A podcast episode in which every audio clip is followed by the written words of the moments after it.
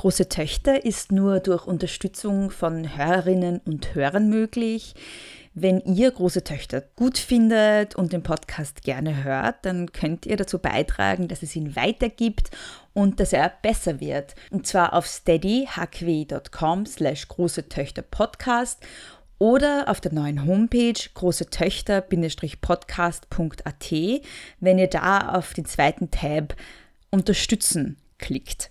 Da könnt ihr große Töchter mit einem kleinen monatlichen Beitrag unterstützen, worüber ich mich sehr freuen würde. Als Dankeschön gibt es einen Newsletter und bald auch Goodies. Viel Spaß mit der heutigen Folge.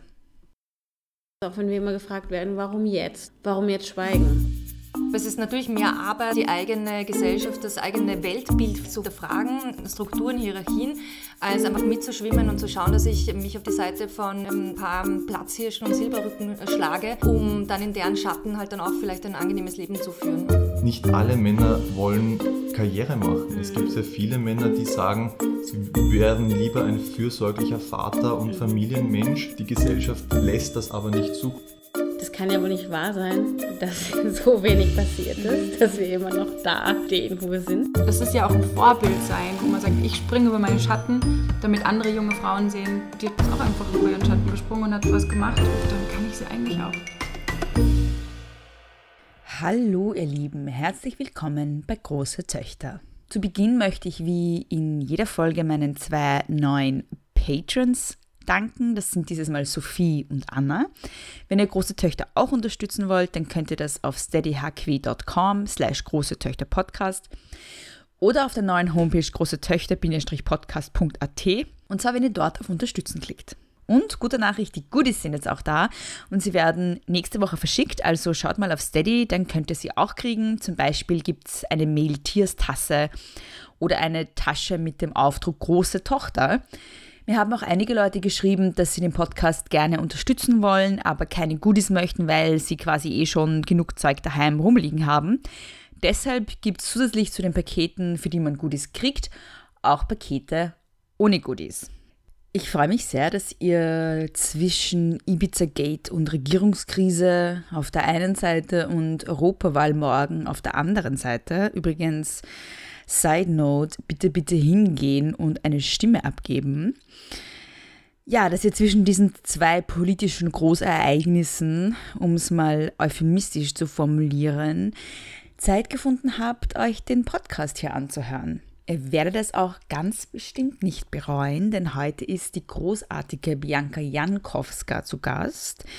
Ihr kennt sie vielleicht äh, von Instagram als Groschenphilosophin oder von ihrem Blog groschenphilosophin.at. Sie hat aber auch vor kurzem ein Buch geschrieben und dieses Buch heißt das Millennial Manifest, wo sie sich damit auseinandersetzt, wie ausbeuterisch selbstständige und unselbstständige Arbeit im Spätkapitalismus organisiert ist, mit den soziopolitischen Konsequenzen und Auswirkungen und Implikationen von Social Media, insbesondere Instagram und sie schreibt darüber, was das alles mit der Generation der Millennials zu tun hat.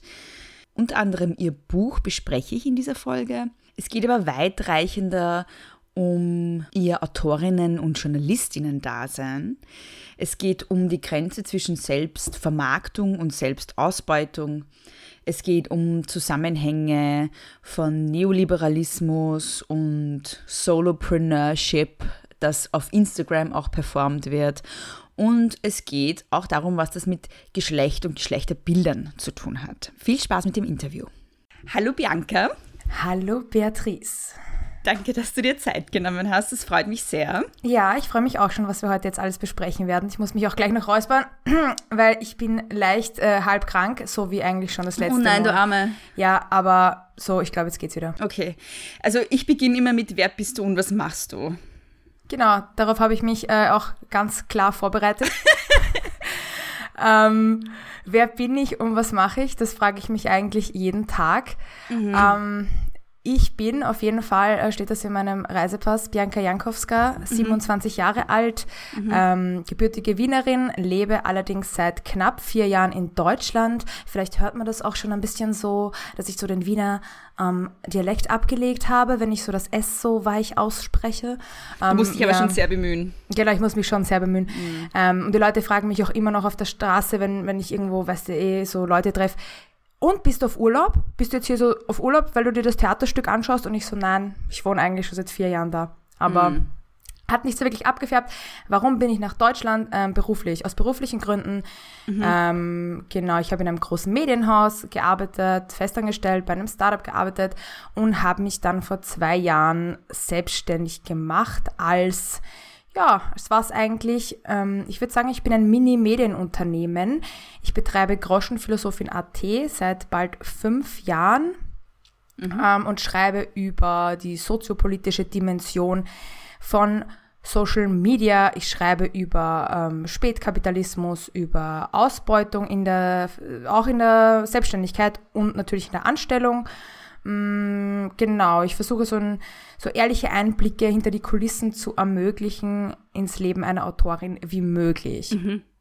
Und du hast jetzt einen Podcast auch, der heißt Beides bei Nature, über den wir schon mal gesprochen haben in, dem, in diesem Podcast. Ja, ich, ich habe ich hab mich sehr gefreut, dass ihr äh, den erwähnt habt. Genau, ich habe ähm, einen Podcast selber auch, Badass by Nature. Den kann man allerdings nur hören, wenn man mich auf Steady unterstützt. Das ist so mein, mein Finanzierungsmodell. Vielleicht kommen wir dazu noch später. Ich habe nämlich ähm, mit dem klassischen Journalismus vor ungefähr einem Jahr ganz aufgehört. Und genau, habe ähm, eben diesen Weg gewählt, der unabhängigen Medienproduktion. Und das funktioniert soweit auch sehr gut. Ich muss sagen, ich bin ja sehr aufgeregt. Ähm, freue mich sehr, dass du zu Gast bist, weil ich bin ein ziemlicher Fan und verfolge schon länger, was du so schreibst und habe ganz oft schon das Gefühl, hab, du bist so ein bisschen so eine Schwester im Geiste. Ähm, ich habe äh, versucht, die Fragen, die ich an dich habe, so halbwegs zu sortieren, aber es gibt halt voll viel Dinge, die ich mit dir besprechen möchte. Aber beginnen wir am Wow, okay. Anfang, ja? Also du schreibst in letzter Zeit sehr viel über die Leiden des Selbstständigseins und über Selbstausbeutung, zum Beispiel darüber, dass es keine Krankenstände oder so gibt. Also du hast gerade vorher gesagt, du bist auch heute angeschlagen. Ja. Und deshalb beginnen wir vielleicht damit, weil heute am Tag der Aufnahme ist ein Feiertag und wir arbeiten. Wie passend Äh, ist das? Ja. Exakt. Ähm, ich habe ähm, ja immer so die Devise online, ja, arbeite weniger und, und weißt du, Teilzeit arbeiten und so. In der Praxis hat das bei mir, um jetzt mal wirklich ehrlich zu sein, so ausgesehen, dass ich die letzten 14 Tage, glaube ich, durchgearbeitet habe, außer diesen Sonntag. Ähm, ich kann mich gerade nicht mehr an den letzten freien Tag so wirklich erinnern. Also doch den Sonntag, aber das war halt so kurz, dass ich trotzdem darüber nachgedacht habe, was jetzt äh, wieder so auf mich zukommt. Ähm, manchmal geht's halt einfach nicht, dass man ähm, alle seine Corporate-Aufträge auch noch mit dem Solopreneur-Dasein sozusagen verknüpft. Und gerade eben, wenn man dann mal krank ist, äh, wie es bei mir eben der Fall war, ich war ab Mitte Januar irgendwie sieben Wochen krank mit Oh drei Operationen. Ähm, das hat sich halt bis jetzt gezogen. Also da waren immer noch Sachen, die ich halt nicht aufgeholt hatte. Und genau, dann, dann kommen halt wieder so Phasen, wo man einfach ständig arbeitet. Ja. Das wäre eigentlich schon meine nächste Frage gewesen. Wie oft hast du tatsächlich freie Tage? Also kaum offensichtlich. Ja, also die letzten, das letzte Monat war schon echt arg, würde ich sagen. Ähm, aber dann wiederum muss ich schon sagen, wenn das dann wieder alles erledigt ist, ich fahre jetzt auch morgen für 16 Tage in Urlaub Sehr gut. und mache halt äh, wirklich gar nichts ähm, oder schreibe dann halt nur so für mich, ähm, so Prosa oder so, wenn ich Bock habe. Ähm, und danach bin ich auch eine Woche in Wien und da arbeite ich auch nur zwei Tage. Also der Mai sieht jetzt wieder sehr schön aus eigentlich.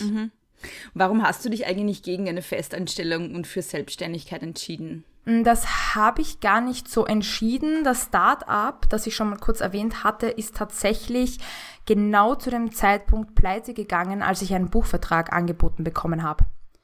Und dadurch habe ich mir dann gedacht, naja, so ein Buch schreibt sich vermutlich nicht einfach so nebenbei. Und habe dann gesagt, ich nutze das jetzt einfach für den Start meiner Selbstständigkeit. Aber ich bin da sehr naiv da dran gegangen. Es gibt ja auf Instagram sehr viele Accounts, die ihre Selbstständigkeit schon planen, schon ein Jahr vorher ähm, starten sie ihren Side-Hustle mit genauer, was weiß ich, äh, genauen Sheets, wo sie alles eintragen und Gründungszuschuss. Ich habe das alles gar nicht gemacht. Also aus heutiger Perspektive vielleicht auch ein bisschen dumm. Ähm, ich habe einfach so, so, Startup war zu Ende. Ich habe das, äh, den ersten Vorschuss vom Buchvertrag bekommen Und davon habe ich dann mal so drei, vier Monate gelebt. Nicht gut, aber hey.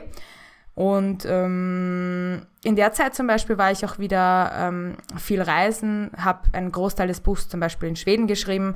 Da kann man halt auch wieder sagen, okay, wow, wie wäre, wie hätte das ausgesehen, dieser Buchschreibprozess, wenn ich noch eine Festanstellung gehabt hätte? Also ich kenne Autorinnen, die schreiben das dann nach der Arbeit, fangen um 22 Uhr an. Ja. Hm, also das weiß ich, das hätte ich nicht geschafft. So. Und dadurch war die Selbstständigkeit eigentlich nur für das Buchschreiben da und hat, und in der Zeit habe ich mich dann auch ein bisschen so mit Personal Branding beschäftigt, weil ich ja sowieso nicht mehr im Journalismus arbeiten wollte. Und genau, so hat sich das irgendwie alles entwickelt. Warum wolltest du nicht mehr im Journalismus arbeiten? Puh, was sage ich da jetzt? Ähm, naja, ähm, Man kann alles rausschneiden, also. ich weiß nicht, Journalismus TM ähm, ist für mich immer noch mit krassen Hierarchien verbunden, mit einer auch großen Unprofessionalität, ähm, die irgendwie durch Ego-Gehabe versucht wird zu kaschieren. Also vieles, was unprofessionell ist, ähm, wird dann irgendwie damit kompensiert, dass, dass die Person einfach irgendeine Deutungshoheit so über dein Schaffen ähm, an den Tag legt oder so. Ähm, abgesehen mal von den äh, unfassbar schlechten äh, Einkommensmöglichkeiten als freie Journalistin, was man da ähm, an Texten schreiben muss in einem Monat, damit man so auf 2500 Euro brutto kommt, ähm, kann sich jeder ausrechnen, der schon mal eine Rezension für 15 Euro angeboten bekommen hat. Also ja, das und ähm, ja, tatsächlich immer dieses Pitchen. Du bist ja total davon abhängig, dass eine andere Person einfach mit dir gut gestellt ist. Es geht viel darum, wen man kennt, mit wem man befreundet ist, gerade in Österreich. Also ich arbeite ja schon ganz lange nicht mehr im österreichischen Journalismus. In Deutschland ist es ein bisschen besser gewesen, muss ich sagen, sehr viel professioneller. Ähm, aber nichtsdestotrotz gibt es da auch so Grüppchen, so Journalistinnen Berlin und so und so Gruppen, wo du halt rein musst dann auf Facebook und dort werden dann die Jobs gepostet. Oder nur wenn du zu diesem Treffen eingeladen bist, lernst du dann die Chefredakteurin von kennen. Ähm, ich mag das einfach nicht. Ich möchte aufgrund meiner Leistung bezahlt werden. Leistung auch so ein problematisches Wort, aber ich möchte bezahlt werden, weil ich gut bin und weil ich gut schreiben kann und nicht, weil ich irgendwen kenne oder weil ich irgendwo mich runtergebuckelt habe und weil ich äh, immer, weiß ich, weiß nicht, es ist alles einfach falsch am Journalismus für mich. Ja, und es ist halt dann auch, also gerade in Österreich ganz oft diese Klicken, in die man rein muss, sind dann auch ganz oft männliche Klicken. Ja, also von denen habe ich eh nichts mitbekommen, Ja. weil ich ja nicht männlich bin. Also ich weiß gar nicht, was da noch im Hintergrund alles läuft, aber ja. Du hast ja schon das Buch angesprochen, das heißt das Millennial Manifest, weil wir das noch nicht gesagt haben. Mhm, genau, Werbung hier, Ähm, bitte, kauft Genau, es alle. Werbung, Werbung, kauft das Buch. Ähm, du hast, also wie bist du eigentlich zu dem Thema gekommen? Also warum wolltest du, warum hast du das Buch geschrieben, das du geschrieben hast? Ähm, ja, das ist eine gute Frage. Jetzt so zwei Jahre später. Ich habe tatsächlich vor genau zwei Jahren angefangen, so mit dieser Idee zu spielen. Und ganz viele dieser Situationen ähm, sind eben im Arbeitskontext entstanden. Das waren so Situationen, ähm, wo mir irgendwer gesagt hat, boah, Bianca, du bist aber so eine starke Frau, das hätte ich jetzt nicht von dir erwartet. Oder naja, kannst du vielleicht ein MacBook mitbringen und ein iPhone hast du auch. Also, ein, also ich habe ganz oft so Sätze genommen, die man gesagt bekommt und was da eigentlich dahinter steckt. Denn was soll starke Frau eigentlich für ein Kompliment sein? Was sind dann die anderen Frauen, die schwachen Frauen? Starke Frau zum Beispiel, ähm, eben ist mein Lieblingsbeispiel, wird oft dazu ähm, verwendet, um dir sozusagen mehr Arbeit aufzuerlegen, weil du hältst es ja eh aus, zum Beispiel. Äh, man würde auch nie sagen, so, ähm, ein, sta ein starker Mann, außer im Zusammenhang irgendwie mit äh, Feuerwehrmännern und Kalendern oder so. ja. Ähm, diese Dinge, die mir halt aufgefallen sind, so paradoxer im Spätkapitalismus, in der Leistungsgesellschaft, ähm, genau, und ich habe dann immer wieder halt so ein, zwei, drei, vier Seiten zu diesen Themen geschrieben und habe gemerkt, das hängt alles irgendwie zusammen und das muss mal wer sagen, weil ich habe sowas selbst noch nicht gelesen. Ja, ich, hatte, ich hatte kein Buch wie meines, wo mir mal gesagt wurde, hey, vielleicht bist das nicht du, die falsch ist, sondern vielleicht ist es halt auch strukturell bedingt, dass du dich in ganz vielen Arbeitskontexten einfach falsch fühlst, dass du nicht dazugehören wirst, aus welchen Gründen auch immer und vor allem dann nicht, äh, wenn du gewisse Strapazen einfach nicht bereit bist, auf dich zu nehmen. Mhm. Und das heißt mhm. nicht, dass es zum Beispiel gar keine Festanstellung gibt, wo es nicht auch gut wäre. Aber die, die ich halt erlebt habe, äh, die, die ich erlebt hatte, waren relativ äh, grauenhaft und ich äh, war dann auch immer sehr froh, wieder raus zu sein. Mhm. Ja, das, also gerade Millennial Manifest war eben äh, so ein Text, wo ich halt echt bei jedem zweiten Satz Ja schreien wollte, weil es mir so aus der Seele gesprochen hat. Ja, das war so der, der, ja, der Sinn. Also besonders geliebt habe ich vor allem das, was du zum Thema Arbeit schreibst, ähm, eben auch, wie du herausarbeitest, wie unmenschlich eine 40-Stunden-Woche eigentlich ist. Ähm, was aber dann irgendwie zurückbleibt, finde ich, nach dem Lesen, ist so dieses Gefühl von irgendwie ist alles scheiße. Und ähm, ja, es gibt die Möglichkeit sozusagen, sich selbstständig zu machen, das ist aber auch extrem zart. Und da hat man dann, wie du schon gesagt hast, irgendwie keine Wochenenden mehr und kann nicht in den Krankenstand gehen. Oder man hat halt diese 40-Stunden-Woche und das ist auch zart. Ähm, also nicht nur zart, sondern auch wirklich, ähm, also ähm, wie du es auch beschreibst als Menschenquälerei, das sehe ich nämlich auch so. Ja? Also ich ja. finde, das ist viel, ein viel zu viel, viel, viel zu großes Pensum an Arbeit. Ähm, und du beschreibst da irgendwie unsere Generation auch irgendwie als eine, für die alles in eine ökonomische Logik gezwängt wird. Also so irgendwie mhm. als die ultimativen Opfer des Neoliberalismus ein bisschen. Ja, das sind wir, glaube ich, auf jeden Fall. Also Genau, wenn du dann raus aus der Festanstellung bist, dann fängt, ähm, ein, fangen ganz neue Probleme an, mit denen sich, glaube ich, viele noch nicht auseinandergesetzt haben. Nämlich mhm. zum Beispiel, dass sie sich halt marktkonform vermarkten müssen. So, mhm. dass sie wirklich da raus müssen mit ihrem Gesicht am besten noch und, und sagen, live your best life. Dein Business Coach für Persönlichkeitsentwicklung. Also am allerbesten finde ich dann immer diese Accounts mit so 300 Followern, die einfach anderen Selbstständigen erklären, wie sie selbstständig sein sollen. Aber mhm. als Selbst Selbstständige weiß ich mittlerweile halt auch, was für ein Hassel dahinter steckt und wie du einfach Monat für Monat darum kämpfen musst, deine Miete zu bezahlen, wenn du nicht gerade so ein Modell hast wie ich mit Steady und ähm, einen ganz fixen Auftraggeber. Dann stehst mhm. du einfach jedes Monat von vorne da und musst dich fragen, ja, was mache ich eigentlich jetzt? Mhm. Und das finde ich, ähm, ist vielleicht so das nächste Thema, über das ich äh, äh, schreiben werde. Also ich mhm. plane das auch schon für Juni, ein paar Beiträge, ähm, weil ich erstmal ähm, jetzt so nach zwei Jahren sagen kann, was eigentlich das Problem ist. Und das Problem ist, ähm, ja, die, die Benefits ähm, des Arbeitsrechts hat man halt nicht als Selbstständige. Du bist, ähm, ja, du bist sehr entrechtet als Mensch. Mhm. Du hast keinen Urlaub, kein Krankengeld, kein Krankenstand, gar nichts eigentlich und, und ähm, bist halt am unteren Ende der Nahrungskette, kannst zwar sehr viel ähm, do-it-yourself machen und dich da irgendwie verwirklichen, aber ähm, ja, ich kenne doch äh, wenige Selbstständige, die es länger als zwei Jahre in meinem Umfeld ausgehalten haben, auch tatsächlich Wirklich? selbstständig zu bleiben. Ja, ja, mhm. ich kenne genug, die so nach eineinhalb Jahren wieder in irgendeiner Redaktion sind, nach eineinhalb Jahren wieder in ein Startup sind für die Content Production. Also es scheint ja was Wahres dran zu sein. Es spricht halt nur niemand drüber. Mhm. Ähm, dass, dass auch die Selbstständigkeit zum Teil eine Riesenbelastung sein kann. Mhm. Du hast in der Vorbereitung auf das Interview gemeint, ähm, dass es da jetzt so eine ganz neue Kategorie auch gibt dann, ja, kann man sagen, Influencerinnen oder Solopreneurs auch äh, auf Social Media, die, also erstens mal sich selbst als Personenmarke verkaufen und die auch Geld machen verkaufen. Ja. Also wie kann man möglichst schnell erfolgreich sein? Also nicht nur dieses Love yourself, Hashtag ja. Love yourself, sondern auch so Hashtag work hard. Das ist mir so selber jetzt noch nie auf, so, also nicht so wirklich aufgefallen. Ähm, wahrscheinlich, weil ich äh, nicht wirklich selbstständig bin. Ähm, es ist mir in der Podcast-Welt ein bisschen aufgefallen, aber nicht so sehr auf Instagram. Was meinst du damit genau? Kannst du das vielleicht noch genauer beschreiben, was du da meinst? Also ich folge scheinbar, anders als du, einigen Accounts, die eben, ähm, die machen so dein Weg ins Glück, äh, dein Podcast zu Personal Branding. Ja, genau, solche Sachen. Dich positionierst. Ja. Sowas folge ich nicht, weil ich es grauenhaft finde.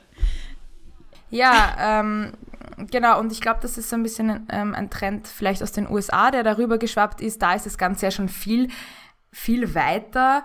Ähm, der neue Traum vom Tellerwäscher zum Millionär lautet irgendwie von der Craigslist ähm, Anfängerkamera zur Kondo in Hawaii Besitzerin. Mhm. Ähm, genau, und da gibt's dann eben diese riesen Accounts mit 800 bis 800k bis eine Million ähm, Followern, die einfach ein Business haben, wie sie anderen Frauen erklären, wie sie erfolgreich werden und wie sie es auch so weit schaffen können. Und da frage ich mich halt auch, wie viele Selbstständige soll es geben mit Millionen Business? Also das ist ja schon rein mathematisch einfach unmöglich, dass in einer Nische so viele Frauen so erfolgreich werden, dass sie irgendwie Millionäre sind oder also Millionärinnen. Mhm. Denkst du nicht, dass das unwahrscheinlich ist? Natürlich ist es unwahrscheinlich. Was, was ich halt, was mich halt, ähm, was ich mich halt auch frage, ist, ähm, ist es nicht auch eine komplette Unsichtbarmachung von Privilegien? Also auch in dem Zusammenhang mit dem, was du jetzt gesagt hast, das ist unwahrscheinlich, aber es ist auch deshalb unwahrscheinlich, weil sich die wenigsten Leute überhaupt leisten können, ihren Traum zum Beruf zu machen und die Zeit haben das zu machen. Genau, also ähm, es gibt ja auch so die These, dass gerade ähm, privilegiertere Kinder sozusagen ähm, die Möglichkeit nutzen, sich selbstständig genau, zu machen oder eben Kunst zu verfolgen. Oder sie können halt auch äh, wenig bezahlte Jobs annehmen, weil sie ja ähm, eh von den Eltern finanziert werden. Das sagt dir halt natürlich auch keiner. Es sagt dir keiner, oder halt nur, wenn du sehr gut befreundet bist, ja, meine Eltern haben mir halt jetzt eine Wohnung in Berlin gekauft für eine Million Euro. Mhm. Das sagt dir halt, also das siehst du halt ja nicht, wenn du die Person auf Social Media siehst. Und ich glaube schon auch, dass es so ähm, da Strukturen gibt im Hintergrund, die man nicht sieht. Oder zum Beispiel Autorinnen gibt es auch einige, wo, wo ähm, die einfach das Privileg genießen, einen Mann zu haben, der Anwalt ist oder so. Mhm. Und dann schreiben die halt Bücher und du fragst dich so, hey, wie kann das sein? Das sind jetzt alles keine Bestseller und trotzdem schreiben die so vor sich hin. Klar, es gibt auch die, die das alles selber schaffen, so ist es nicht, aber ich kenne auch einige Fälle persönlich und ich habe auch schon so, so Studien dazu gelesen, dass, ähm, ja, dass, dass, dass da im Hintergrund halt mehr abläuft, als man so auf der Instagram-Oberfläche sieht. Mhm. Ja, ja, und dass es halt auch ähm, ein Ausdruck von Privileg ist, dass man sich dann mal so einen zweimonatigen Writers Retreat auf Bali leisten kann und sowas. Ja, gleichzeitig gibt es dann wieder so die, die These, dass gerade Instagram total niederschwellig ist und jeder kann es ja dort schaffen und, und ähm, quasi auch ohne Studienabschluss, dass es halt viel zugänglicher ist, was ja auch wieder stimmt. Du brauchst niemanden, der dich einstellt, ja, ja. du kannst selber das so machen, wie du es für richtig hältst. Ähm, vielleicht liegt liegt die Wahrheit irgendwo dazwischen. Du kannst es selber schaffen, aber halt nur, wenn du ähm, dann trotzdem richtig hart reinhackelst. Für zwei bis mhm. acht Jahre, keine Ahnung wie lang ungefähr. Wann gilt es auch als, äh, du hast es geschafft? Moment, so, erst mhm. wenn du diese Anzahl von Followern hast. Und gleichzeitig, ähm, die, die jetzt so viele Follower haben, haben zum Teil ja auch vor sieben, acht Jahren angefangen. Instagram gibt es ja schon seit mhm. 2010, glaube ich. Ähm, ja, und du schaffst es heute auch nicht mehr, dich so abzuheben, weil ich habe das Gefühl, dass da ist auch sehr viel schon abgegrast, weißt du?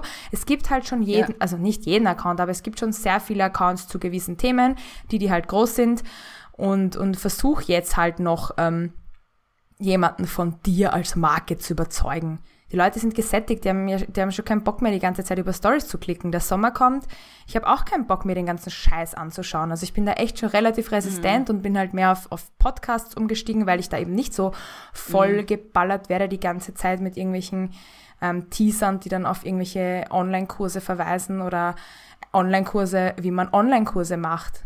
Also wirklich, es ist ein eigenes mhm. Business. Dieses äh, Pseudo-Female Empowerment, ähm, Be Your Own Boss und dann am Ende ähm, gibt es Leute, die, die am Ende des Monats 500 Euro verdient haben, obwohl sie sich mega angestrengt ja. haben, weil es reicht halt einfach nicht, sich mhm. anzustrengen.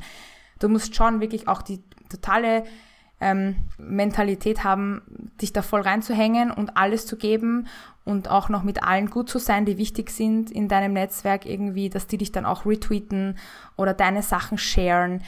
Ähm, schau dich mal um da, wie die Influencerinnen zum Teil connected sind. Das sind schon noch Beziehungen, die, weiß ich nicht, wie echt die sind halt in Real Life. Keine Ahnung. Ich bin da ja nicht so drin. Ich habe mich da bewusst irgendwie rausgezogen, weil ich das irgendwie mhm. eklig finde. Warum, also du hast ja vorher schon gesprochen davon, dass es Frauen sind, die sozusagen anderen Frauen sagen, ähm, oder beibringen wollen, wie sie Geld verdienen können online. Und ähm, warum glaubst ja. du, ist dieses neue unternehmerische Selbst ein weibliches Selbst? Warum werden vor allem Frauen angesprochen? Ich weiß nicht mal, ob es unbedingt ähm, ein weibliches ist. Ähm, aber ich glaube halt, also Instagram ist halt eine weibliche Plattform. Die Nutzerinnen sind vorwiegend mhm. weiblich, deshalb sind da vor allem auch äh, eben weibliche Accounts, wenn man es so nennen will, zu sehen. Ja, es funktioniert halt gut, auch seine, seine Körper zu inszenieren für ähm, die Brand, Es funktioniert immer noch sehr gut, wenn man normschön ist, einen Mann hat und ein Kind. Ist immer noch sehr gesellschaftlich erwünscht. Das Geschlechterbild mhm. auf Instagram ähm, mhm. hat ja jetzt diese äh, Marie, Marie-Lisa Stiftung herausgefunden, ähm, ist sehr veraltet und es kommen auch vor allem die weiter, die halt diese, diese, diese Klischees bedienen von Happy Wife, Happy Mom und so weiter. Das ist scheinbar das, was die Leute sehen wollen und ja, durch die visuellen Möglichkeiten der Plattform, glaube ich, äh, geht das halt einfach ganz gut. Mhm. Was ich besonders spannend finde, ist, gerade wenn man sich selbst sozusagen als Marke verkauft, ähm, wo da die Grenze ist zwischen der Selbstvermarktung und der Selbstausbeutung, weil es braucht ja auch sehr, sehr viel auch an emotionaler Arbeit, ja. ähm, um zu einer Marke werden zu können. Also dieses äh, ständige Lächeln sozusagen. Boah, wenn ich das schon sehe, manchmal sieht man so, weißt du, so echt gestellt lächelnde äh, Menschen so in die Kamera, also weißt du, so dich vom Bildschirm an, angrinsen. Und ich denke mir immer nur so, das ist so gestellt und es ist nur gestellt, weil du möchtest, dass dich andere als positive Menschen wahrnehmen. Dass sie dich irgendwie nett finden und sympathisch, wo ich mich auch wieder frage, ist es das, was Frauen sein müssen 2019 auf Instagram? Die lächelnde Puppe irgendwie, die halt jetzt vielleicht nicht, äh, nicht mehr ähm, nur Kleidung verkauft, sondern auch irgendwie ihre Meinung oder Haltung. Selbst dabei muss man immer noch freundlich lächeln, sonst wird man gleich äh, getone policed. Äh, Shoutout an mhm. Nicole Schöndorfer hier. Aber es mhm. ist doch so. Also diese, diese Fotos, da, da, da, muss ich echt cringe, wenn ich das sehe. Ja. Und, und man weiß halt, äh, wenn man selbst selbstständig ist, auch so die Hintergründe, dass das halt gemacht wird, damit es halt gut funktioniert. Da werden halt wirklich, es ist alles, äh, das ist ja alles strategisch konzipiert, weißt du? Mhm. Auch das auch das Engagement, das man irgendwie mit der Audience haben möchte, dieses Vorgaukeln von Interesse an deren Leben. Ach ja. Also vielleicht ist es so auch ernst gemeint, aber äh, wenn ich mir Podcasts anhöre von diesem Personal Branding und dann so, I really want you to live your best life, to follow your dreams, to tackle your goals. Da zitiere ich jetzt Jenna Kutcher, die ich mhm. eigentlich schon noch mag, mhm. aber ähm, es ist so, ich fühle mich halt verarscht einfach. Ja. So ein bisschen. Ja Mhm. Ja, weißt du, was ich meine? Was war eigentlich die Frage? Die Frage war, wo die Grenze zwischen Selbstvermarktung und Selbstausbeutung ist, auch ah, in ja. Bezug auf diese emotionale ah, ja. Arbeit, die man machen muss die ganze Zeit. Genau, also was mir dazu noch einfällt, ist, ähm, was, was, was wirklich gut auf Instagram funktioniert, eben ist halt die komplette Ausschlachtung des Privatlebens. Die Leute Ach, ähm, ja. interessieren sich gar nicht so sehr für deine Inhalte oder deine Haltung, die wollen eigentlich mhm. dein Privatleben. Das hat Jenna Kutscher auch recht schlau erkannt, die ist ja auch mhm. sehr erfolgreich. Und sie, sie hat dann wirklich aber einfach strategisch begonnen, ihr Privatleben da, da mhm. auszustellen. Mhm. Und wirklich ihr, ihren Husband immer zu zeigen, auch mit Küsschen und ihr Kind. Und es geht halt auf diesem Account eigentlich nur um sie als Person. Und mhm. dadurch, dass man sie quasi dann mit der Personality catcht, kaufen sie auch ihre Sachen. Mhm. Und diesen, mhm. diesen Twist, als ich den das erste Mal so verstanden habe, da wusste ich, dass ich damit eigentlich nicht weitermachen werde. Yeah. Weil ich werde mein Privatleben nicht ins Internet stellen, ich werde meine Knutschfotos dann nicht posten und ich werde mhm. nicht erzählen, wie gut oder scheiße mein Tag war, weil das will ich einfach nicht. Mhm. Mm, aber damit wirst du halt groß, wenn du vor der Kamera weinst, wenn du irgendwie ganz nah die Leute an dich ranlässt und dann, wenn du mal was zu verkaufen hast, dann kaufen sie es auch, aber nicht nicht wegen dem Produkt, sondern weil sie dir so sehr vertrauen als mhm. Mensch. Mhm. Ja, aber dieses ähm, Menschen ganz nah an sich ranlassen ist ja auch ähm, natürlich inszeniert. Also, was mhm. mir auch die ganze Zeit eben eingefallen ist, das hast du jetzt eh gerade angesprochen, sind diese ganzen Fotos von, von Influencerinnen, die dann irgendwie weinen und sich dabei fotografieren, wo ich mir dann immer denke, wenn ich daheim heulend sitze, ist das Letzte, was mir einfällt, dass ich mich dabei fotografiere und das irgendwie online stelle um irgendwie Authentizität zu vermitteln. Ja, also es ist ja auch natürlich ja. alles inszeniert. Es gibt halt keine Authentizität, weil in dem Moment, wo du dich fotografierst beim Weinen, nutzt du ein Medium, um dich zu repräsentieren für den Fall, dass du es mal hochlädst. Du hast, also trotzdem, trotzdem du in, äh, Instagram ja sehr kritisch siehst, ähm, nutzt du es ja sehr für politische Inhalte. Also habe ich auch mit Nicole Schöndörfer in, in der Folge gesprochen. Ich habe sie gefragt, ob sie lieber Twitter oder Instagram verwendet für ähm, ihre politischen Texte und so weiter. Und sie hat dann gemeint, lieber Twitter, weil Instagram ist mehr Arbeit, weil da muss man halt immer mehr Content hochladen, weil immer ein Bild dabei und so. Und du verwendest ja eigentlich nur Insta oder du bist gar nicht auf Twitter. Ich bin gar nicht auf Twitter. Dazu habe ich auch eine eigene Podcast-Episode gemacht, die man sich bei mir anhören kann, weil ich Twitter einfach keinen Safe Space für Frauen Ja, finde ja, ja. und ähm, ich einfach die persönliche Entscheidung getroffen habe, dass ich mich dem nicht aussetzen möchte. Ist mir Mhm. meine Lebenszeit nicht wert. Vielleicht ist das egoistisch, ähm, aber ist so. Ja, ich verstehe das sehr gut. Ich bin nämlich erst seit kurzem aktiv auf Twitter und finde es extrem toxisch und bin total erschrocken drüber, wie ähm, böse alle sind dort. Ja, es ist wirklich, äh, eine Freundin von mir hat mal das Zitat gedroppt, Twitter ist selbstverletzendes Verhalten. Mhm. Wenn ich auf der Plattform 30 Minuten bin, möchte ich mich danach äh, wieder abduschen. Mhm. Und das Arge ist, dass es halt auch ohne Twitter geht. Mhm. Ähm, man kann auch eben auf Instagram Sachen machen. Ähm, klar, dann erreicht man vielleicht jetzt nicht die 55-jährigen Gerhards, aber das Ja. ist mir halt auch wurscht. Also ich bin einfach nicht dafür da, Bildungsarbeit bei alten Männern zu leisten. Und Mhm. ja, ich bin froh, dass es andere schon machen, die ihre Kolumnen haben und ihre, und ihre Twitter-Accounts. Das ist voll wichtig, ich supporte das. Aber ich für mich selber, ähm, ja, will ich will das einfach nicht in meinem Leben haben und ich mache halt meinen Weg. Und der funktioniert auch. Und er funktioniert halt ohne diese ständige Misogynie, diesem ständigen Hass, wo du einfach irgendwas lächerliches auf Twitter bringst und dann hast du einfach ein keine Ahnung, es ist halt 100 Menschen, wo dir irgendwer sagt, dass du fett bist. Ich meine, what the fuck einfach. Mal an, ab, abgesehen von diesen creepigen DMs, Twitter ist wirklich einfach nur ein grauenhafter Ort und außerdem ist Twitter auch Bubble wiederum. Ja, also du erreichst ja damit auch wieder nur selbstdarstellerische Journalisten, PR-Spezialisten und Politiker. Also ist ja jetzt auch nicht so, als ob du damit unmittelbar die Gesellschaft veränderst. Da würde ich sogar sagen, sind auf Instagram normalere Leute unter Anführungszeichen, die einfach ihre Gänseblümchen im Garten posten und dann auch so auf meinen Account mal kommen und dann ich kriege auch ähm, viele DMs, aber es gibt halt auch die Möglichkeit, das auszustellen, dass die Leute keine DMs schicken können. Das habe ich halt dann irgendwann gemacht, nachdem es zu viel wurde. Und damit ist das Problem halt auch erledigt. Man kann den Sticker nutzen für Questions, dass die Leute dort antworten, halt kurz und bündig. Ähm, ja, man kann schon Methoden finden, wie man Instagram nutzen kann als politische Person, ohne da ständig von ausgeloggt zu sein. Ich plane meinen Feed vor. Ich bin halt ähm, sehr organisiert und mache das alles ähm, dann, wenn ich möchte. Das ist so für mich das wichtigste Credo. Ich möchte nicht, dass die Medien meine Stimmung beeinflussen, mein Handeln, mein Schreiben und Denken. Und ich nutze sie wirklich so zielgerichtet, dass ich davon den kleinstmöglichen Schaden davon trage, sogar eher einen Nutzen habe, ganz natürlich im Sinne des Homo economicus, nicht? Ja, sehr schön. Ähm, ja, und ich finde halt, dass du das sehr meisterinnenhaft machst. Also ich, ich kenne echt keinen Instagram-Account, so, der politische Inhalte so toll irgendwie aufbereitet wie du. Ich finde das super. Dankeschön, war auch echt eine Menge Arbeit. Ja, das glaube ich dir. Ähm, ja, und da sind wir ja auch schon bei der Arbeit auf Instagram, ähm, weil in deinem Buch schreibst du ja auch, ähm, also einerseits ist es ja so, dass Millennials irgendwie immer so diesen Ruf haben, dass sie faul sind und nicht arbeiten wollen. Ähm, und dann andererseits beschreibst du aber, dass sozusagen jeder Schritt, den wir tun, eigentlich zur Arbeit wird. Also weil jeder Lebensbereich noch perfekter durchorganisiert werden kann, man dabei ja noch mehr lächeln könnte, als man tut. Und andererseits sind wir auch die Generation, die gratis arbeitet, in der Hoffnung, irgendwann mal bezahlt zu werden. Also so, dass sozusagen die Arbeit selbst oder eine Zeile im Lebenslauf dann der Lohn für die Arbeit ist, anstatt Lohn das, oder anstatt Ja. das Lohn Lohn für die Arbeit ist. Genau. Und ein Ausdruck davon sind halt diese Praktika, das ist der Klassiker. Aber Ja. Ein zweiter Ausdruck davon ist halt, dass wir ständig auf Social Media ähm, Content gratis zur Verfügung stellen, für den wir auch bezahlt werden sollten eigentlich.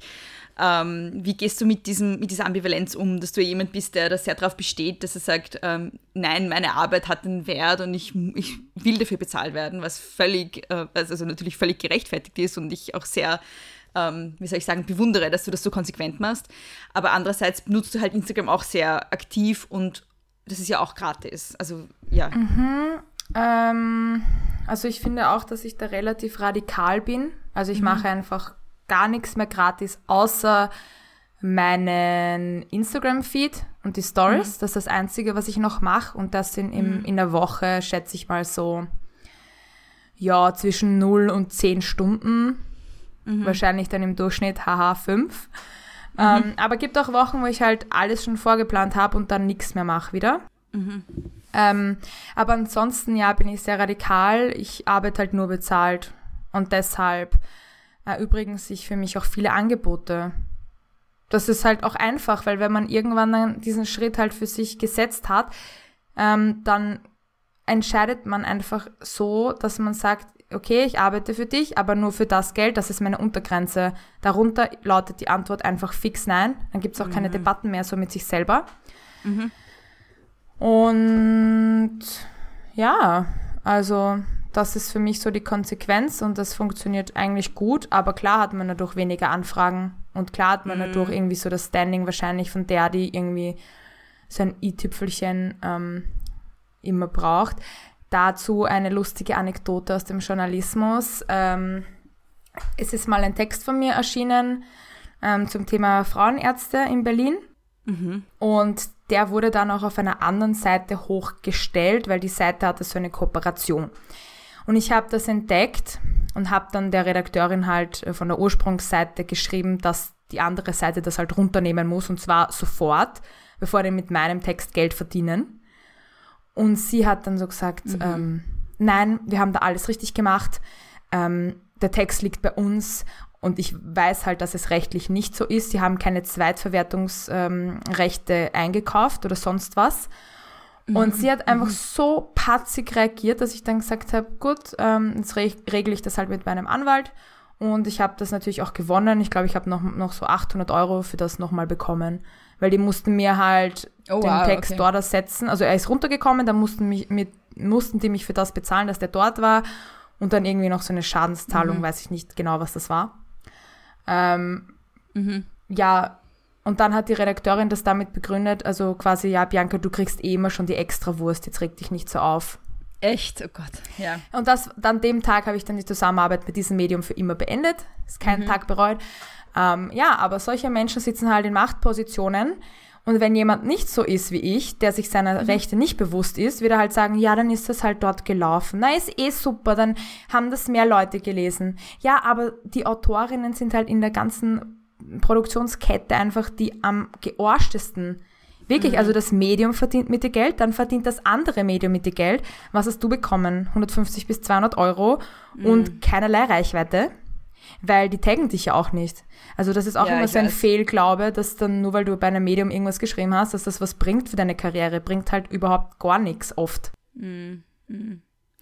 Und ich finde halt auch, also ich finde diese Konsequenz großartig und sehr bewundernswert und ähm, ich finde halt auch, dass es tatsächlich auch ein solidarischer Akt ist. Also das ist ja was, was du nicht nur für dich machst, Ja. in der Wirkung zumindest, sondern also je weniger Leute sagen, ich mache, ich arbeite nicht gratis und ich arbeite nicht unter dieser oder, die, oder jenen Summe, Ja.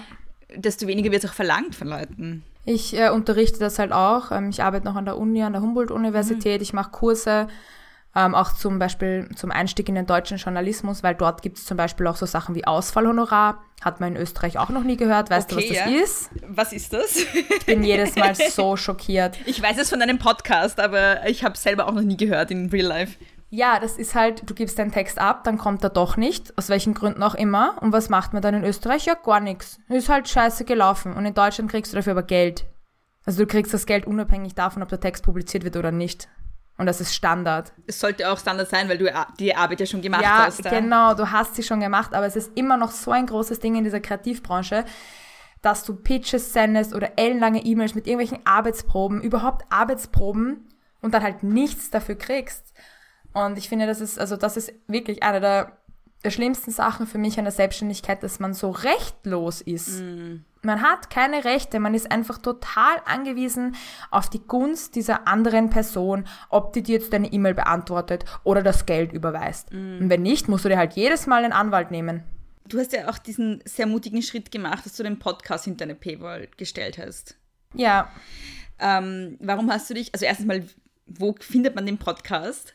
ähm, ja, dafür muss man auf ähm, steady steadyhq.com slash de, äh, ich glaube, wir packen das besser in die Shownotes, gehen. Ja, voll. Und- Aber wir können trotzdem jetzt mal sagen, Genau, auf auf Steady. Steady, findet man Ja. einfach meine Seite Groschenphilosophin und dort ähm, klickt man dann auf Abo abschließen oder Mitgliedschaft abschließen für 3, 5, 7 oder 14 Euro oder so im Monat. Mhm. Da kann man selber entscheiden, wie viel Geld man mir geben möchte. Und dann bezahlt man das mit PayPal. Das ist dann so ein Dauerauftrag und unter dieser Mitgliedschaft erscheint dann ein Button mit Podcast. Und so einfach ist das. Also es sind zwei Schritte eigentlich, die passieren müssen. Und dann hat man den ganz normal unter seinen anderen Podcasts. Und zwar so lange, bis man die Mitgliedschaft halt kündigt. Und das wird auch automatisch abgedatet. Es ist halt wirklich nur dieser Schritt, dass man dafür bezahlen muss. Einmal so. Und wie funktioniert das gut? Also sind Leute bereit für Online-Audio-Content zu bezahlen? Also mich unterstützen 311 Menschen zum heutigen Datum, was schon eine beachtliche Menge ist. Ja, ja. Ähm, und vor allem sehe ich halt den Vergleich dazu, ähm, wie viele Leute halt ihre Gratis-Podcasts machen und gar nichts damit Ja. verdienen. Ich verdiene halt jetzt monatlich schon 1100 brutto damit und ich meine das jetzt nicht so aus geldgeiler Perspektive, wobei es auch okay ist, geldgeil zu sein, aber ähm, einfach, dass ich, ich will halt, dass das belohnt wird, dass ich das mache finanziell, damit ich damit meine Miete zahlen kann und das kann ich jetzt. Ich kann meine Miete zahlen von dem, Sehr nur gut. von meinem Instagram-Podcast und so. Ich mache halt noch andere Sachen, klar, weil es nicht ganz reicht, aber ähm, ja, das kann ja noch wachsen. Es kann ja auch auf 1000 Unterstützer wachsen in, in den nächsten Jahren. Ist ja nicht so, als ob der Trend nicht ohnehin dahin gehen würde, eher kleinere Accounts, ähm, denen man irgendwie nahe steht, so die zu supporten, als jetzt so ein Abo zu machen bei irgendeiner alteingesessenen, altbackenen Tageszeitung, die es in fünf Jahren eh nicht mehr geben wird. Machen wir uns nichts vor. Also der Medienwandel ist im vollen Gange und ähm, better watch yourselves, äh, Gatekeeper da draußen. Keiner, keiner Ja. hat mehr auf euch gewartet jetzt. Ich habe ja auch, also ich habe für meinen Podcast, also ich mache meinen Podcast gratis und es gibt einen Steady-Account, der ja so mäßig läuft, aber äh, so, so very slow grow, so. Ähm, Ja, das liegt halt auch daran, was du de weil du deinen, deinen Unterstützern halt nichts bietest, unter Anführungszeichen. Diese Freiwilligkeit funktioniert einfach nicht. ja, aber ich glaube, Also wirklich, ich Ja. habe richtig gemerkt, seit ich, seit ich das hinter einer Paywall habe, dass die Leute auch sagen, ja, das kriege ich dafür. Und klar, ich verstehe auch den Gedanken so, ja, aber ich will es trotzdem allen zugänglich machen, weil wissen sie, Wissenstransfer ist wichtig, bla bla. Aber dann wird das nichts mit dem Steady-Wachstum. Also zumindest ähm, musst du dafür extrem groß sein mit deiner Reichweite, dass so viel zusammenkommen, die einfach sagen, ja, passt, weil ich die so cool finde. Der Großteil wird nicht dazu bereit sein, nämlich 95 Prozent. Das ist so ähm, die Statistik von Steady. die Sache ist halt die, also äh, du hast ja sozusagen deinen Steady-Account oder deinen Podcast begonnen schon mit einem Namen, weißt du, und ich habe halt, ähm, ich hatte keinen Namen, als ich begonnen habe. Du warst vorher schon als Journalistin tätig und ich glaube, das ist dann auch einfacher, ähm, Leute dazu zu kriegen, für den Content, den man macht, zu bezahlen, wenn Leute schon wissen, dass sie guten Content kriegen. Und bei mir wusste das halt niemand so wirklich. Ach so, ja. okay. Na gut, das stimmt dann natürlich. Ja. Ähm, ja, genau, am Anfang ist es halt sowieso schwieriger, weil einfach, genau, wieso sollten die für eine Paywall zahlen, wenn die nicht wissen, was dahinter Genau. ist? Du musst ihnen halt schon irgendwas geben, was sie schon mal irgendwie einordnen können. Aber ja, da sind wir wieder bei dem Problem dieser Vermarktbarkeit seiner selbst. Du musst halt groß werden, damit das Ganze überhaupt funktioniert und langfristig funktioniert. Und das impliziert fast immer ziemlich lang Gratisarbeit. Ja, ist auch so. Ich habe ja nicht, Ja. äh, ich habe ja nicht immer bezahlt gearbeitet. Also ich habe, Genau, glaube ja. ich, ähm, sicher so zweieinhalb oder drei Jahre komplett gratis das alles gemacht. Mein Content, meinen Blog. Ähm, ja, erst seit Juli ist das alles so, dass es halt wirklich finanziell sich auszahlt. diese ähm, Unternehmerinnen, von denen du vorher gesprochen hast, ähm, das kommt ja auch irgendwie so daher mit so einem Pseudo-Feminismus immer, so dieses Empowerment, das irgendwie Feminismus ersetzt. Ähm, Ja, was soll das eigentlich sein, dieses Empowerment? Was ist das überhaupt? na, ich verstehe es halt als äh, sozusagen eine Arbeit am, also das Individuum arbeitet an sich selbst äh, und, und, und nicht an den Strukturen. So. Ja, genau. Also ich hinterfrage halt auch diese Begrifflichkeiten. Was, was bedeutet eigentlich em- I empower irgendwen? Ja, es kann heißen, ich unterstütze dich, dass du, dass du das machst, was du machst. Aber wie machst du das, was du machst? Also gut, also weiß ich nicht, dann empower ich halt wen, der dann nachher trotzdem prekär arbeitet. Super. Also, weißt du, das, das System ist einfach broken. Ich denke dann halt immer schon so einen Schritt weiter. Gut, dann habe ich jetzt jemandem dazu weitergeholfen, dass die Person irgendwo Fuß fasst, aber das dann, wenn es dann eine Branche ist, wo man einfach so wenig Anerkennung bekommt, wenig Lob, wenig Dankbarkeit und auch noch mit Hass im Netz konfrontiert ist die ganze Zeit, wäre es dann nicht gescheiter, eigentlich vorher schon ein bisschen aufzuklären, auf was sich die Menschen einlassen müssen und zwar bewusst, statt diesen Traum noch zu verkaufen vom Journalistinnen sein und, und Autorinnen sein und irgendwie groß immer nur von, von Preisverleihungen zu, zu Insta-Storien. Ich habe halt das Gefühl, dass eben dieses Empowerment ganz oft sowieso nur eine, also an der Oberfläche stattfindet. Also dass es sich schon darin erschöpft, dass man sozusagen durch die Welt geht und sich sagt, dass man eine starke Frau ist. Weißt du, was ich meine? ja, das fand ich jetzt witzig. ja. Ja, genau, mit dem Mindset muss ich auch wahrscheinlich aufwachen, damit ich nicht mehr so verbittert bin. Dass du eine starke Frau bist.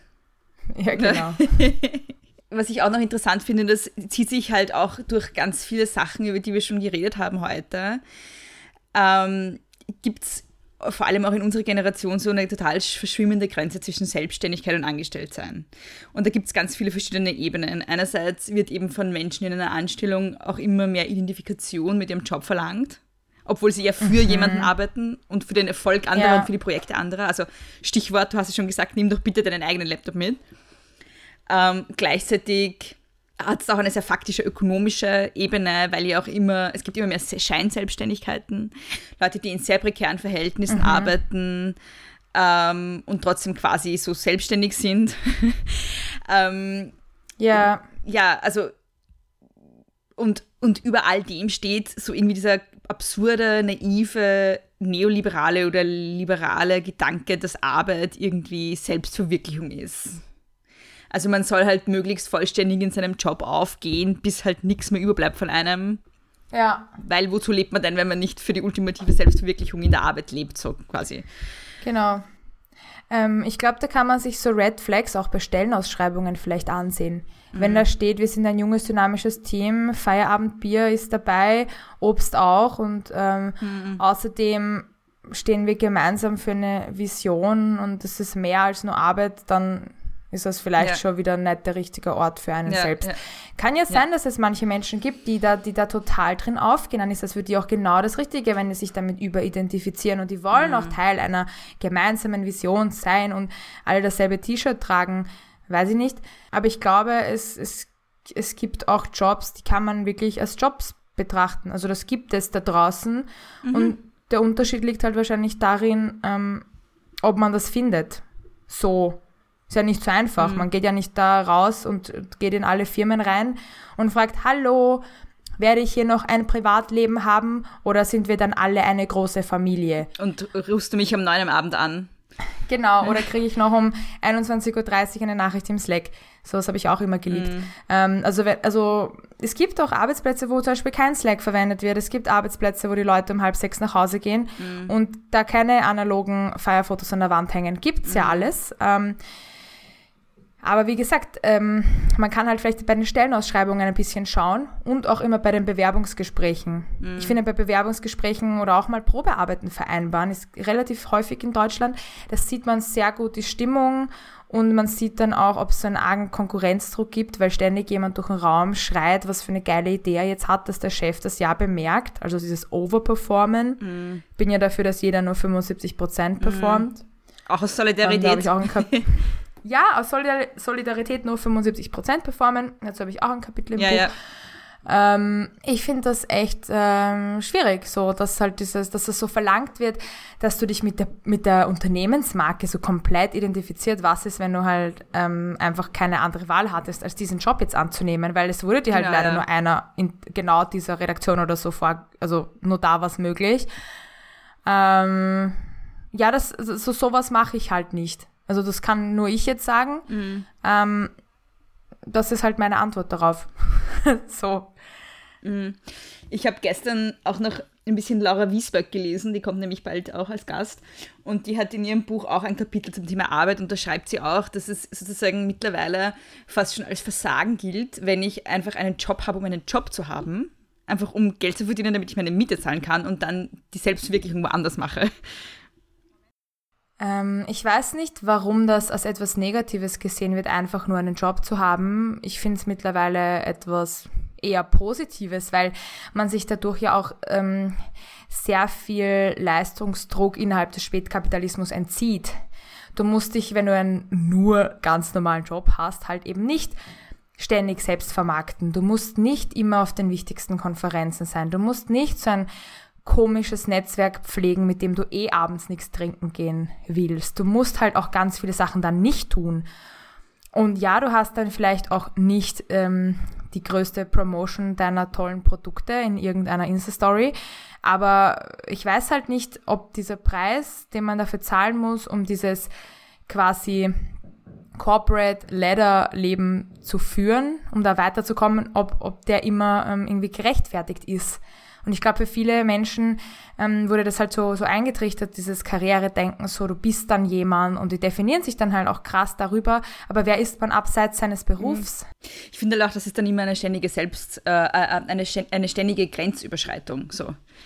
Ähm, wenn man so, also wenn man Ja. wenn von einem verlangt wird, dass man ähm, sich ständig identifiziert mit dem Job, den man hat und ähm, Am besten noch die, die, das Logo irgendwie aufklebt auf sein MacBook und allen irgendwie so, so erzählt, wie super es ist und am besten einfach noch alle Artikel teilen in seinem Twitter.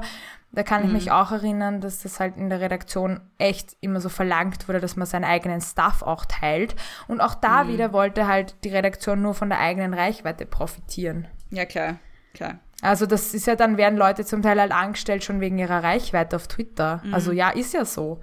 Die sind ja halt schon wer und dann will man die halt haben und dann will man sich da auch das Image vielleicht ein bisschen als ein progressiveres Medium oder was auch immer erkaufen mit dieser Anstellung dieser einen Person. Deshalb bedingt sich das alles ja so gegenseitig. Wenn du dann schon, ne, wenn du schon gut bist in deiner Selbstausbeutung und in deiner Selbstpräsentation, dann wollen die anderen auch noch davon profitieren. Wenn du das selber schon geschafft hast für dich, dann wollen sie nämlich ein Stück vom Kuchen. Ja, wenn du halt schon vorher Arbeit äh, reingebuttert hast und, und irgendwie Gele- vielleicht auch Genau, gratis gearbeitet genau. hast dafür, dann ja, ja, ja. Du bist halt vorher schon wer und das hat Mary Andrews auf Instagram so schön geschrieben, die ganzen Absagen, die sie bekommen hat, ähm, wie sie ihr Buch veröffentlichen wollte, als sie noch nicht eine Million Follower hatte. Da haben manche echt so geschrieben, ähm, du kannst auf uns zurückkommen, wenn du schon mehr ähm, Reach hast, wenn du schon für wen publiziert hast. Ja, also du musst für wen publiziert haben, damit andere dich publizieren. What the fuck? Ja, eine Sache, die ich auch sehr geil gefunden habe, ähm, das, es war vor kurzem ein Artikel im Standard, ich kann das jetzt nicht mehr ganz genauso wiedergeben, ähm, äh, aber ich werde es in den Shownotes posten. Das war ein Artikel, wo es darum ging, äh, in äh, so Bewerbungssituationen, ähm, da wurden Leute gefragt, also ArbeitgeberInnen und Arbeitnehmerinnen wurden gefragt, was den ArbeitnehmerInnen wichtig ist am Job. Und die ArbeitgeberInnen haben, haben total überschätzt, wie wichtig die Identifikation ist mit dem Job. Die haben gemeint, ja, die Leute wollen hauptsächlich mit einer toll, also für eine tolle Firma arbeiten.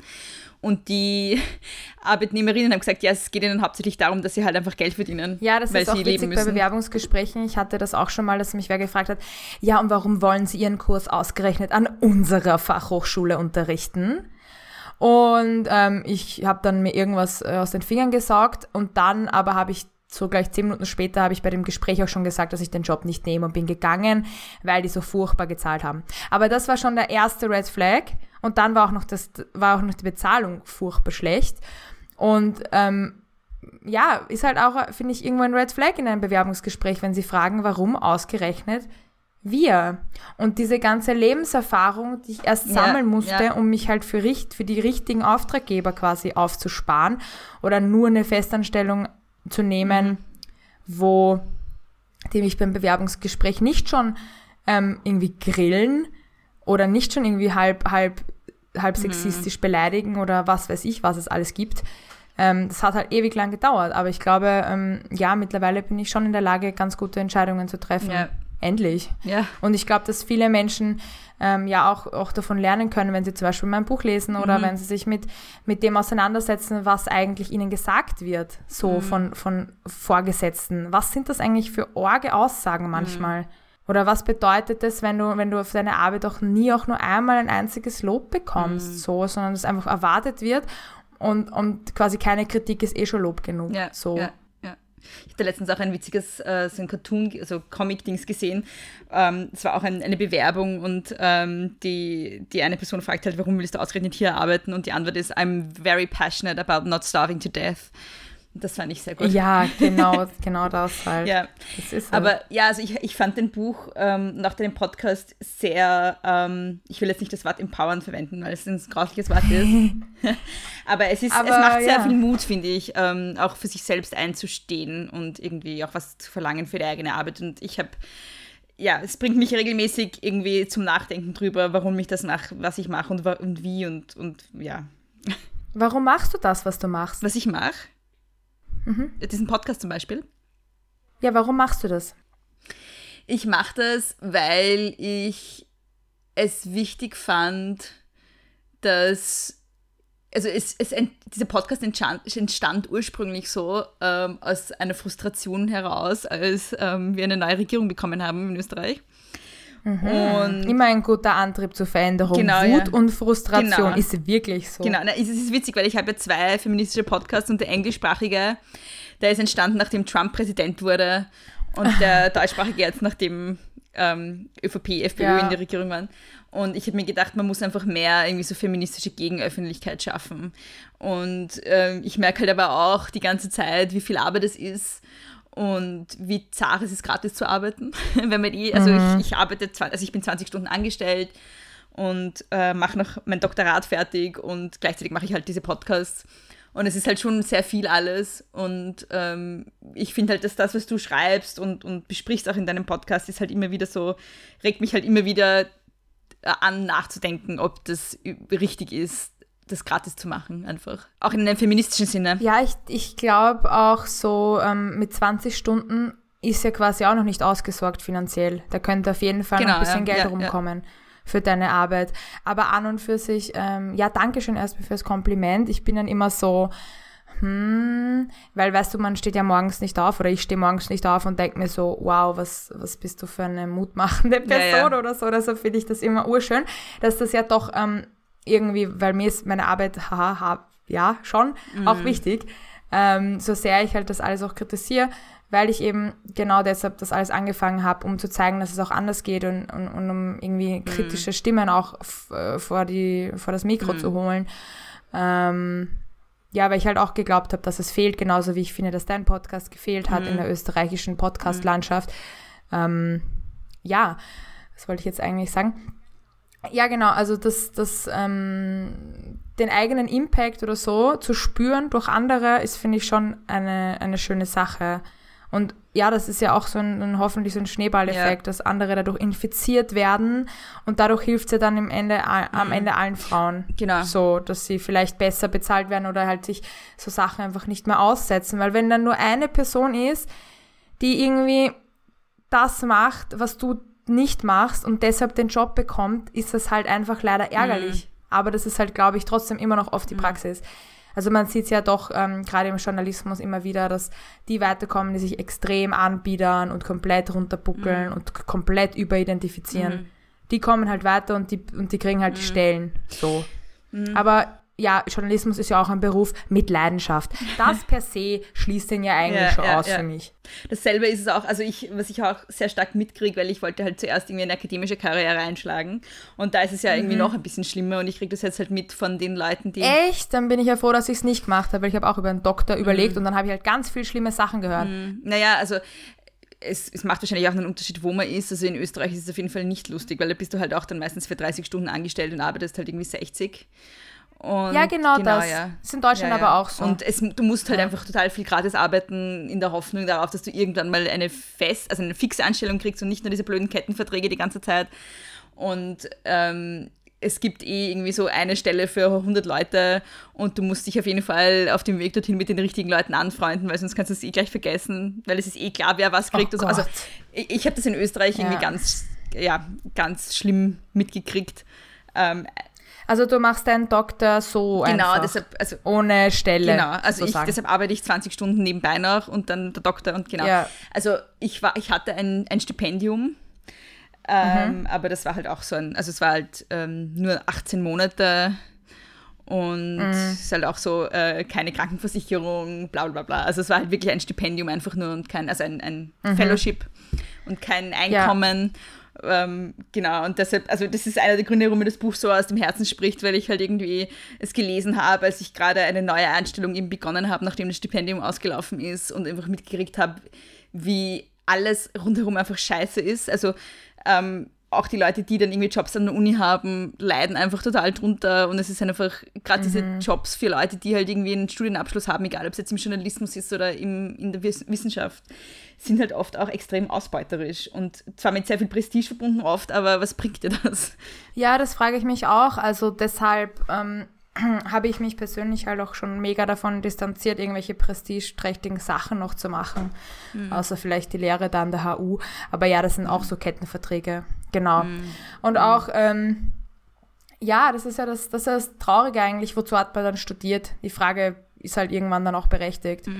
Oder, hätt, oder hätte man was anderes studieren sollen? Ich glaube, das fragt sich jeder Geisteswissenschaftler mal, nachdem er irgendwo Akten sortiert hat in seinem Praktikum oder nachdem er Fließbandarbeit erledigt hat, ohne irgendeine Form von Gehirnarbeit.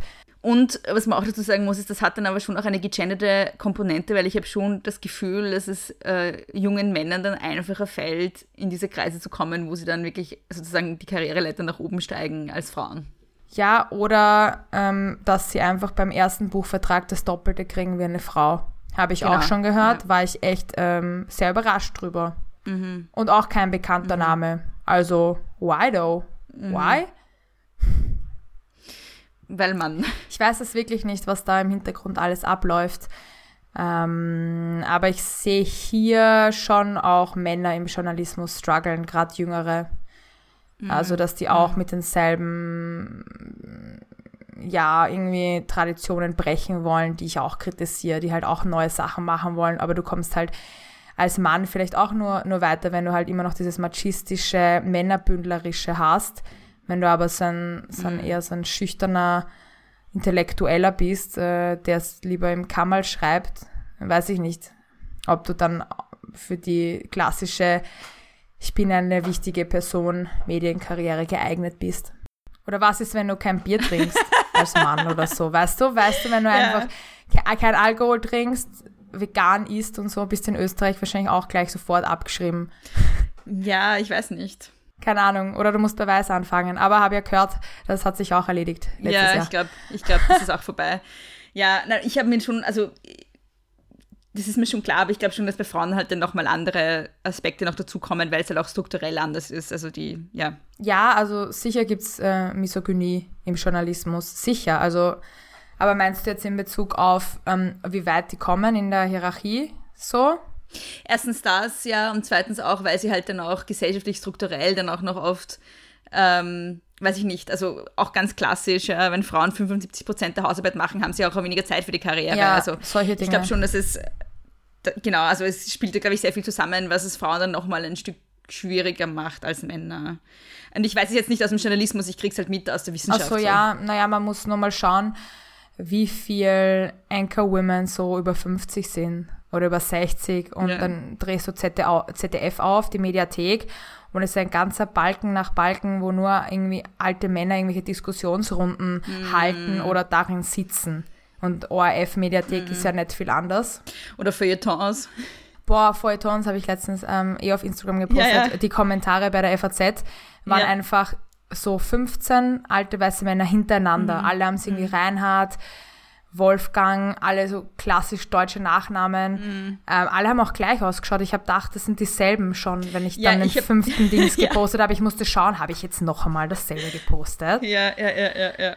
Ähm, also einerseits so die von uns ver vernommene äh, Veränderung in der Gesellschaft, die wir auch mitgestalten und dann auf der anderen Seite eben noch diese, äh, diese, diese Männergarde, die da eigentlich noch so wacht bis zur Pension und die sich auch irgendwie scheinbar, bei denen haben die Verträge irgendwie schon noch gereicht, dass das Festanstellungen wurden und alles. Es kommt ja aus einer ganz anderen Zeit.